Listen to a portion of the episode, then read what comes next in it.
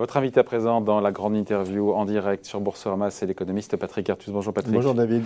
On parle de, euh, du déficit commercial français qui est, sera encore record cette année et aussi en même temps, on voit des créations nettes d'usines en France cette année. C'est le cabinet Trendéo qui nous dit ça.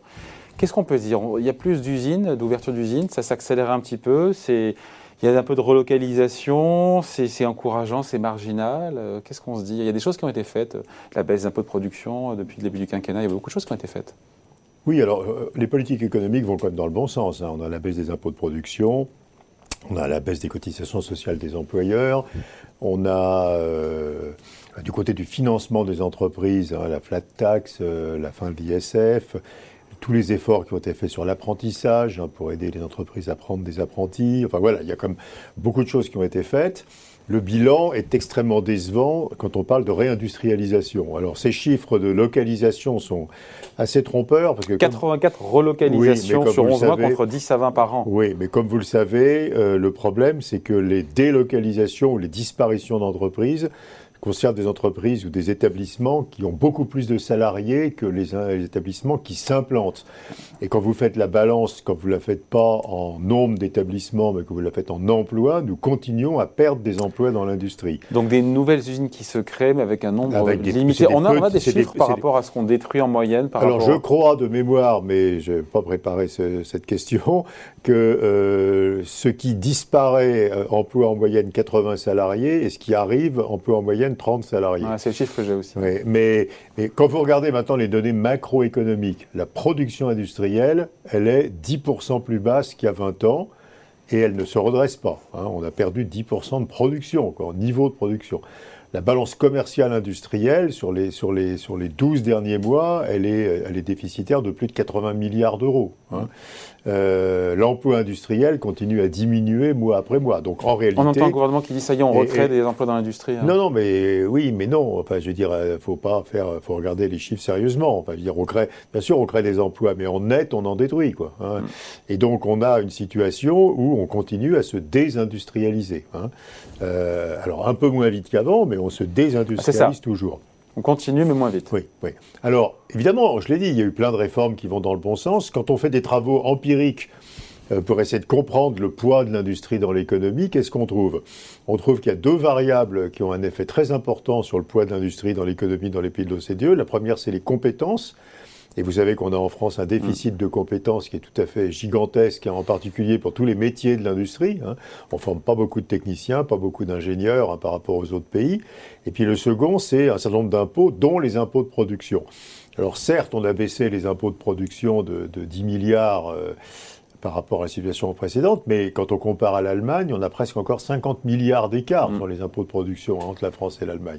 Pourquoi on se compare à l'Allemagne à chaque fois? On ne se comparer pas par rapport à la moyenne de, la zone euro? Oui, mais enfin, dire, Évidemment, si vous, mettez l'Italie et l'Espagne dans le tableau, euh, ils sont plus mal que nous, quoi. Donc ça permet d'être euh, un peu rassuré. Mais ce qui est frappant quand vous comparez la France et l'Allemagne, c'est qu'en 2003, la France et l'Allemagne étaient à peu près dans la même situation. Hein, on, avait un excédent commercial pour l'industrie tous les deux. Enfin, on entre avait temps, on a eu l'euro. On avait hein. des taux. On a eu l'euro entre temps. Hein. Oui, mais je ne crois pas que ce soit l'euro. Enfin, c'est 2003. prenez 2003, et à partir de là, on avait le, même taux d'emploi. Enfin, on avait la, même dette publique. Enfin, Et à partir de 2003, les trajectoires des deux pays divergent. je veux dire, aujourd'hui, on a 45 points de dette publique de plus que les Allemands. Euh, on a une production industrielle qui a baissé de 40% par rapport à l'Allemagne. Euh, la, valeur ajoutée de l'industrie, c'est moins de 10% du PIB. Enfin, en Allemagne, c'est presque 20%. Enfin, tout a divergé à partir de 2003. Donc, il faut essayer de comprendre ce qui s'est mal passé en France à partir de 2003. Euh, c'est pas les coûts, quand vous regardez nos niveaux de coûts, hein, euh, en réalité, nous sommes devenus moins chers de 2003 aujourd'hui par rapport à l'Allemagne. Hein. donc nos, coûts de production de l'industrie ont baissé par rapport à ceux de l'Allemagne. Relativement à ceux de l'Allemagne, on est, on est, on est, on est 17-18% moins cher que l'Allemagne aujourd'hui hein, en mm. coût unitaire de production dans l'industrie. Les hausses de salaire ont été très fortes en Allemagne depuis 5 ou 6 ans. Euh, donc c'est pas les coûts. La fiscalité, alors il reste les impôts de production, qui est un grand sujet dont on a parlé. Puis, et puis les compétences. Quoi. je pense que notre problème, c'est essentiellement une question de compétences. C'est que c'est extrêmement difficile pour un industriel en France de recruter. Il y a très peu de jeunes Français qui font des formations qui correspondent à l'industrie. On a, on a que 25% des jeunes Français qui ont des diplômes scientifiques, c'est 45% des jeunes Allemands. Et dans les 25, il y a la médecine, hein, qui est un très gros morceau, la médecine, la pharmacie. Donc on a très très peu de jeunes qui vont vers les métiers de l'industrie. Et en particulier, est-ce que les jeunes filles ne vont pas vers les métiers de l'industrie hein? Donc notre problème, je pense, c'est essentiellement un problème de, capacité à recruter les bonnes personnes. Alors après, ça a des conséquences aussi euh, euh, directes. Hein. Quand vous regardez la robotisation des entreprises industrielles, c'était la même à nouveau en France et en Allemagne en 2003. Aujourd'hui, il y a plus de deux fois plus de robots industriels par salarié en Allemagne qu'en France. Ce qui n'a pas détruit de l'emploi là-bas pour autant. Alors oui, alors il y a, une, dernière explication. C'est une très bonne question parce qu'il y a une dernière explication quand même très intéressante, c'est que c'est pas les mêmes les entreprises industrielles en France et en Allemagne. En France, on a des PME, mais on a des grands groupes industriels. Et en Allemagne, on a des ETI industriels. Il y, a, plus de 15 000 ETI en Allemagne, il y en a à peine plus de 5 000 en France. Et tous les travaux montrent qu'une ETI, elle est beaucoup Entreprise plus... Entreprise de taille intermédiaire. intermédiaire, voilà. elle, est beaucoup plus proche des territoires. Une ETI, ça délocalise pas beaucoup. Ça, ça, se sent très local. Quoi. Alors, qu'une boîte du CAC 40, elle s'installe dans, le, dans le monde là où elle juge que c'est plus efficace. Donc le fait qu'on ait une industrie tirée par de grands groupes industriels, alors que l'Allemagne a une industrie TI tirée par les ETI familiales, ça a des effets très importants sur la localisation des activités aussi. Donc compétences, pas assez d'ETI, hein, trois fois moins qu'en Allemagne. Euh, on le dit depuis longtemps, ça euh, hein On le dit depuis longtemps. Oui, oui, on le dit depuis longtemps. Mais enfin, il n'y a pas d'amélioration. Euh, compétences, il n'y a pas d'amélioration. Nombre d'ETI, il n'y a pas d'amélioration. Et impôt de production, il y a une petite amélioration. Donc on n'a pas vraiment traité le sujet. C'est un peu un angle mort. on a traité des sujets. On a, quand même, on a quand même traité le sujet un peu apprentissage, un peu formation. On a traité le sujet, un peu le sujet fiscalité du capital, donc du coût, des, du coût, coût de financement des entreprises. On n'a pas bien traité le sujet compétences, on n'a pas bien traité le sujet impôt encore, et on n'a pas bien du tout traité le sujet pourquoi il n'y a pas de TI. Ce redressement, Patrick, du commerce extérieur français, ça doit être le principal défi économique des années à venir du prochain gouvernement, quel qu'il soit alors, le commerce extérieur français, euh, ce n'est pas pour aujourd'hui un problème de financement. Il se finance sans aucune difficulté. Non, mais la question, c'est l'industrie. C'est mais le, sujet, c'est l'emploi industriel. Ce n'est pas le commerce extérieur. Le commerce extérieur, c'est un symptôme. Euh, on, est, on est dans la zone euro qui a un excédent extérieur. On est un des pays de la zone euro euh, dont, les marchés financiers sont attrayants pour les non-résidents, donc on n'a pas de problème de financement de notre déficit extérieur. Hein. La preuve, euh, l'État français ce matin s'endette à taux d'intérêt négatif. Hein. Donc, euh, donc pas le commerce extérieur en soi, c'est pas l'inquiétude. L'inquiétude, c'est que ça, ça reflète cette extrêmement rapide disparition de l'emploi industriel, c'est-à-dire des emplois intermédiaires. Alors, faut pas oublier que l'industrie, quand vous avez 1 euro de valeur ajoutée de l'industrie, vous avez 60, entre 70 et 80 centimes d'euros de valeur ajoutée de, services liés à l'industrie, qui sont des services euh, assez sophistiqués assez souvent. Hein, euh, et, donc, il y a de la comptabilité, de l'immobilier, de l'informatique, enfin, etc. Et donc, l'industrie, ça tire un morceau de l'économie qui est presque le double du poids strict de l'industrie. Et ce sont des emplois qualifiés, modernes, euh, bien payé, hein, euh, niveau de salaire beaucoup plus élevé que le niveau de salaire moyen dans l'économie, et donc on se prive, si vous voulez, de ce pôle de prospérité. C'est ça qui est le vrai sujet, hein, c'est les qualités des emplois, le niveau des salaires, et c'est pas tellement le commerce extérieur en tant que tel. Est-ce que le plan de relance, on entend souvent dire que le plan de relance, euh, en tout cas l'exécutif nous le dit, est là justement pour favoriser, je reviens en relocalisation, avec une forme aussi ah, ah, d'industrialisation. Alors deux choses qui sont importantes la situation s'est dégradée depuis deux ans, quand on regardait notre commerce industriel, il se dégrade assez fortement, parce que la Covid a provoqué une mutation de la demande vers les biens. Hmm. On achète moins de services et davantage de biens. Donc nous, on est assez bons sur les services et on est mauvais sur les biens. Hmm. Donc quand les Français se mettent à acheter de l'électronique, de l'équipement de la maison, de l'ameublement, etc., tout ça est importé. Hein. Hmm. Donc on a, on a une poussée vraiment de déficit extérieur qui vient de cette évolution euh, de la demande hein, vers, vers plus de demande de biens. Ensuite, il faut arrêter de parler de, relocalisation. Ça n'existe pas, les relocalisations. Ce n'est pas du tout ça l'objectif. D'ailleurs, quand vous regardez France 2030, on ne parle pas de relocalisation. Tout le monde est d'accord, là, je veux dire, il n'y a même plus de débat. Il faut arrêter même d'utiliser ce mot de relocalisation. Ce qu'on essaie de faire, c'est de développer une industrie nouvelle. C'est ça le sujet. Euh, c'est ça le sujet. Et donc, l'industrie nouvelle, c'est quoi? C'est de l'électronique. Donc ça serait quand même bien qu'on fabrique des semi-conducteurs, des ordinateurs, etc. Euh, c'est tous les matériels pour la transition énergétique. Parce que faut comprendre que ça, c'est crucial. La transition énergétique, c'est potentiellement une énorme, là, une vraie relocalisation sous une forme un peu bizarre, c'est qu'on va arrêter d'acheter du pétrole et du gaz aux pays qui le produisent. Mm. Simplement, si on remplace les achats de pétrole et de gaz par des achats d'hydrolyseurs, d'éoliennes, de, de, batteries électriques, etc., on n'aura rien, gagné. On, importera on importera ce qu'il faut pour utiliser les énergies renouvelables au lieu d'importer le pétrole. Donc là, on a un potentiel formidable de relocalisation à condition de fabriquer nous-mêmes. Hein, Donc c'est une opportunité pour notre industrie. C'est une opportunité, mais il faut, le prendre parce qu'on n'est pas tout seul sur le sujet. Enfin, je veux dire, aujourd'hui, les Allemands et les Danois et les Espagnols sont très avancés sur les éoliennes. Hein. Plus que nous. Plus que nous. Ah oui, bah oui, pour l'instant, incroyablement plus que nous. Les batteries électriques, alors on essaie de rattraper le retard, mais l'Asie a une avance absolument considérable. Euh, les hydrolyseurs, il y a des fabricants français, mais enfin l'essentiel est importé. Enfin, on n'a pas, on pas, pas vraiment la culture de ces produits-là. Et si on n'a pas la culture de ces produits-là, on va remplacer l'importation de pétrole par l'importation de tous ces équipements, et donc on n'aura rien gagné euh, en termes de localisation. Donc voilà. Et, donc il faut, euh, il faut avoir des idées sur les industries du futur. On va pas les industries de main. Enfin, le coût du travail dans l'industrie en France aujourd'hui, charge sociale comprise, même après les baisses récentes de charges, c'est 37 euros de l'heure. C'est 7 en Chine et 4 au Vietnam. Donc vous n'allez pas ramener l'industrie de main-d'œuvre. Hein. Donc vous allez, vous allez développer des industries nouvelles qui peuvent être l'avion du futur, hein, l'avion à hydrogène, qui peuvent être euh, des, morceaux des voitures euh, électriques, qui peuvent être tout toute la filière euh, production d'électricité verte, stockage. Et en termes d'emploi, toute cette filière. Bah, l'industrie, de toute façon, il faut comprendre que développer l'industrie, ce n'est pas un objectif, c'est pas ça qui amène au plein emploi. Mm. l'industrie, ça fabrique du revenu. Ça, donne des bons emplois, si vous voulez. Mais le problème de, chômage en France, le chômage structurel de la France, c'est les peu qualifiés.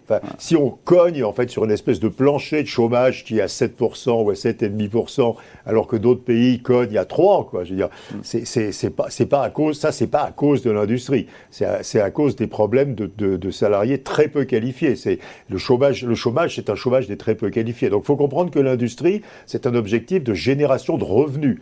Si on a de l'industrie, on a, des, on a des, entreprises qui sont efficaces, qui fabriquent du revenu, et ça, c'est bon pour tout le monde. Mais ce n'est pas l'industrie qui va nous amener au plein emploi. Ce qui va nous amener au plein emploi, c'est d'être capable d'amener à l'emploi les très peu qualifiés. Et les très peu qualifiés, ils ne vont pas aller dans l'industrie, au moins pas, pas au début. Quoi. Mmh. Enfin, vous écoutez en tout cas sur la cette transition énergétique, d'autres pays ont pris plus d'avance que nous en matière. Euh, il y a un problème de réflexion, parce que les Chinois, euh, depuis 20 ans, réfléchissent à la transition énergétique en se disant qu'il faut qu'ils soient les leaders mondiaux du solaire, de l'éolien, mm. de la filière hydrogène. J'allais pas aussi loin que ça. Je parlais de l'Espagne, l'Allemagne, l'Italie. Oui, alors bah eh oui, il y a les Danois, c'est un petit pays, mais enfin les Danois, c'est incroyable. Quoi. Ils, ont, ils ont un leadership sur le sur l'éolien. Avec Ørsted. Euh, et, euh, et donc et donc on a vraiment on a vraiment un défaut de réflexion. Regardez la voiture électrique, ça fait 20 ans que les Chinois développent une filière qui est en train d'exploser aujourd'hui Donc on, il faut, on, a pris du retard. Le problème, c'est que l'industrie aujourd'hui, c'est aussi des rendements d'échelle croissants.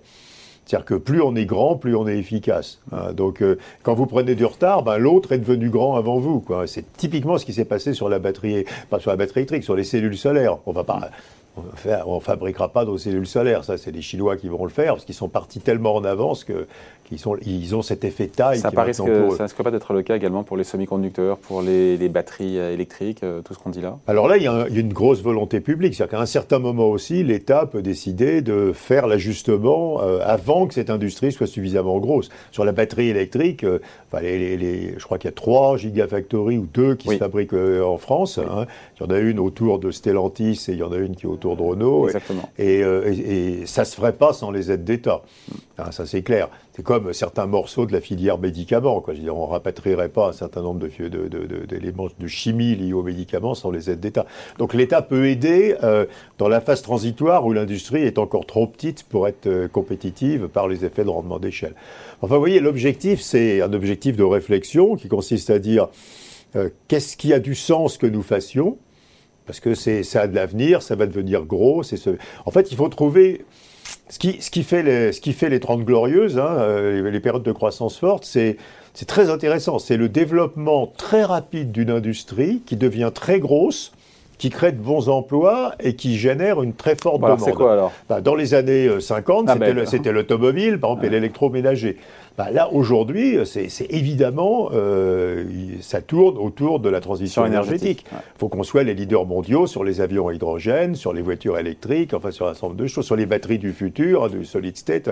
Donc euh, voilà, donc il faut trouver cette industrie qui est aujourd'hui petite et qui va devenir très grosse et qui suscite une forte demande et qui crée de bons emplois. C'est exactement l'exemple vraiment de l'industrie automobile dans les années 20 aux États-Unis, dans les années 50 en Europe. Hein. Il faut qu'on trouve l'équivalent aujourd'hui. On ramènera pas euh, les chaussons, euh, les, vélos, etc. de Vietnam. Quoi. Je veux dire, faut pas rêver. 37 euros de l'heure, c'est. 37 euros contre 4, si vous voulez. Même, même, si le prix d'un container a beaucoup monté, ça marche pas. Quoi. Donc, euh, donc, donc, à nouveau, il faut bannir de notre vocabulaire le mot relocalisation. Il faut, faut le remplacer par le mot industrialisation, quoi, qui a beaucoup plus de sens. Autre sujet, les marchés boursiers, évidemment. Euh, on a un CAC 40 qui a rebondi au-delà des 7100 points. Le, alors, aux dernières nouvelles, c'est Anthony Fauci, le docteur américain, qui nous dit que euh, Omicron serait a priori très contagieux, mais beaucoup, euh, enfin pas de moins de symptômes graves, en tout cas c'est ce qu'il nous dit, moins de virulence, et donc les marchés semblent soulagés aujourd'hui, s'il y a effectivement cette moindre dangerosité était, était confirmée. Donc c'est-à-dire qu'on revient au scénario de départ, à savoir autour d'une croissance plus solide sur 2022, et donc appétit pour les actifs risqués. Alors, il faut voir qu'en Europe, parce que les États-Unis ont des problèmes assez spécifiques, quand vous prenez l'Europe, euh, comme la plupart des, feux sont au vert quand vous analysez la croissance 2022, ce qui n'est pas le cas aux États-Unis, alors pas du tout en Chine. On a des marges d'entreprise qui sont élevées, même si un peu moins élevées au troisième trimestre qu'au second, mais marges élevées. Des bilans des entreprises qui sont de bonne qualité, hein, qui ne sont pas du tout dégradés, au contraire, pendant la crise on a euh, des réserves d'épargne de, des, ménages qui sont absolument considérables et dont peut-être un petit morceau sera consommé.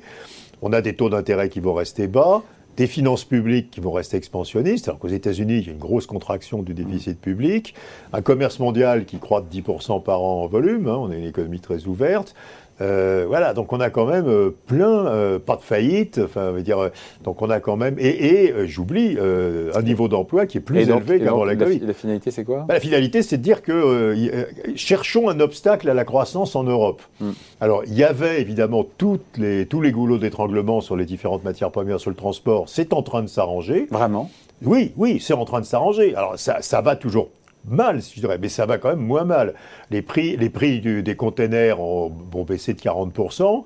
Euh, ont ah. Baissé de 40%, le prix des semi-conducteurs a baissé de 35-40%, le prix du minerai de fer a été divisé par deux, le prix du gaz naturel a été divisé par deux, le prix du pétrole a perdu 15 dollars ou 13 dollars. Enfin, on, a une grosse, grosse baisse des prix de toutes ces matières premières au sens large qui révèle que le goulot d'étranglement, alors ils sont toujours élevés les prix, hein, donc il y a toujours des problèmes d'approvisionnement, mais ils sont en train de se guérir. il y a un énorme effort d'offre. Regardez ce qui se passe dans l'industrie des semi-conducteurs. La production augmente une tendance de production de production qui est de plus de 10% par an. Hein, donc on a, on a vraiment... En même temps, la demande est là aussi. Hein. Oui, oui, oui, mais on va la satisfaire, la demande. Hein. Mm. Donc le goulot d'étranglement, progressivement, il va s'atténuer. Donc on a moins de goulot d'étranglement en perspective, moins de difficultés de transport, etc. Et on a le reste, la macroéconomie, elle est bonne, quoi, je veux dire, dans la zone euro. Donc, euh, donc, donc ça, explique, ça explique pour vous ça que le finalement, ces mouvements de correction boursière ne durent, euh, même si c'était abrupt, qu'on avait bah, quelques jours. Bah, si vous êtes un investisseur. Finalement, euh, ça dure jamais très longtemps. Hein. Bah, à nouveau, s'il y avait une vague euh, d'un variant incontrôlable par les vaccins qui force à faire des, des confinements partout, évidemment, vous vendez vos actions. Mais euh, alors les virologues vous disent que l'évolution normale d'un virus, c'est des mutants, des variants qui sont de plus en plus contagieux et de moins en moins dangereux. Hein, mm. C'est ça l'évolution normale d'un virus. Donc on a l'air de partir dans cette direction-là. Et c'est comme ça que le virus finit par disparaître finalement. Parce qu'à la mm. fin, il est très très très contagieux, mais on ne sait même pas qu'on est malade, quoi, je veux dire, à la limite. Mais... Euh, mais, aujourd'hui, si vous êtes un, si vous avez des, si vous êtes investisseur, bien sûr, par moment, vous pouvez avoir la peur, quoi. Vous pouvez avoir peur du géopolitique. Hein. Le géopolitique, c'est un vrai sujet. Hein. Il, y a, il, Taïwan, il y a, enfin, il y a, comme il y a l'Ukraine. Enfin, il y a des sujets géopolitiques qui sont quand même très, très, très, très inquiétants. Mais indépendamment de ces questions-là, vous avez un environnement macroéconomique qui est extrêmement favorable. Et si vous avez peur des actions, vous revenez en cash ou en obligation. Et là, vous avez des taux d'intérêt réels de moins 4. Et donc personne n'a envie d'avoir moins 4 de rendement réel sur son épargne. C'est ingérable par un gérant d'actifs de rester positionné plus de 3 jours en cash donc, donc ça veut dire que les corrections ne peuvent jamais durer bah, très longtemps. Ça veut dire que vous pouvez avoir 3 mauvais jours, puis après ça remonte. Quoi. Hmm. quand, euh, tant que la position de repli vous donne des rendements réels de moins 4, la position de repli, elle n'est pas tenable. Quoi, hein. Donc vous êtes forcé... quelque part, les marchés ne peuvent jamais baisser, vous écoutez. Bah, ils pourraient baisser à nouveau s'il y avait un très gros choc exogène. s'il y a une guerre, non, les marchés vont baisser. Quoi, je veux dire, hein. euh, oui, mais, euh, mais, mais dans cet environnement-là, où les banques centrales et la BCE en particulier est perçue comme restant extrêmement expansionniste très longtemps, nous donnant des taux d'intérêt réels négatifs très longtemps, et où le, le cadrage macroéconomique est favorable, vous ne pouvez pas rester en dehors du marché des actions plus que par précaution quelques jours, pour, mais, mais ensuite vous revenez forcément. Vous n'allez pas rester assis sur vos obligations qui payent moins 4 en réel. Quoi, hein. Et alors, c'est les actions, c'est pas que les actions, c'est les actions, c'est l'immobilier, c'est les infrastructures, c'est les fonds de dette, enfin c'est tout ce qui a des rendements euh, un peu risqués et un peu plus élevés que, que les taux obligataires. On se dit quand même que l'année 2022 risque d'être quand même plus volatile que ce qu'on a eu euh, alors ce, cette année. Hein. Ouais. Alors ce jugement de volatilité, il est juste. Parce que, euh, si vous voulez, on, est dans un niveau de valorisation qui est élevé et que certains investisseurs ne comprennent pas. Ils ne comprennent pas d'ailleurs qu'il n'y a plus de fondamentaux. C'est-à-dire que les taux d'intérêt réels sont. mais c'est dur d'intégrer ça intellectuellement. Oui, euh, mais il faut expliquer que la valeur d'une entreprise aujourd'hui n'a plus aucun rapport avec ses profits. Mais c'est quand même problématique. Moi, oui, mais c'est problématique. Du mal, quand, les taux d'intérêt réels sont à moins 4, euh, la somme actualisée des profits futurs, ça fait plus l'infini. Donc c'est une façon euh, bête de dire une chose très claire c'est que la rationalité, c'est de s'endetter autant qu'on peut pour acheter toutes les actions, tout l'immobilier, toutes les infrastructures. Ce n'est pas un conseil, précise. Euh, c'est un conseil. Et donc, euh, parce que quand vous payez moins 4 réels, euh, évidemment, faut. Voilà. Donc, les investisseurs sont mal à l'aise avec des valorisations d'actifs très élevées, dont ils constatent quand même qu'elles continuent à monter et portées à nouveau par la liquidité, les taux bas et la reprise de la croissance et, ils sont mal à l'aise. Donc euh, une, mauvaise nouvelle provoque une réaction, euh, à nouveau, vous le disiez, qui ne dure que quelques jours. Voilà. Plus on risque d'avoir de façon répétitive des chocs d'inflation qui sont liés à la transition énergétique. C'est-à-dire ce qu'on a vu sur l'énergie, ça va se reproduire, hein, puisque euh, on, fait baisser la production d'énergie fossile plus vite que la demande. Euh, on pourrait dire de façon, euh, façon très caricaturale, on n'a plus de pétrole, mais il y a encore des voitures. Quoi, hein. Et donc, dès qu'il y aura des poussées de demande, parce qu'il fait froid, etc., on, aura, on aura à nouveau des poussées sur les prix d'énergie. Donc, on va avoir de la volatilité de l'inflation. Et donc de la volatilité des taux d'intérêt réels, en plus du fait qu'ils sont négatifs. Et ça, ça génère de la volatilité. Donc on va avoir des marchés plutôt en hausse en tendance, mais plutôt volatiles. Hein, c'est ça le pronostic assez raisonnable. Donc, il faut couvrir la volatilité, quoi, en gros. Quoi. Hein. Si on est un investisseur normal, aussi. Et alors, comment on fait? On peut couvrir la volatilité. Il y a toutes sortes de marchés de couverture de la volatilité. Hein. Donc, on peut couvrir la volatilité. Si on est exposé à l'inflation, il faut couvrir la volatilité de l'inflation. Enfin, on aura un besoin de couverture plus élevé dans cet environnement-là. Hein. Le besoin de couverture sur les marchés va être plus élevé. Voilà donc 2022 plus volatile a priori. Merci en tout cas d'avoir été avec nous. Donc Patrick Artus, chef économiste de Netikis, invité de la grande interview en direct sur Boursorama. Merci. Merci David.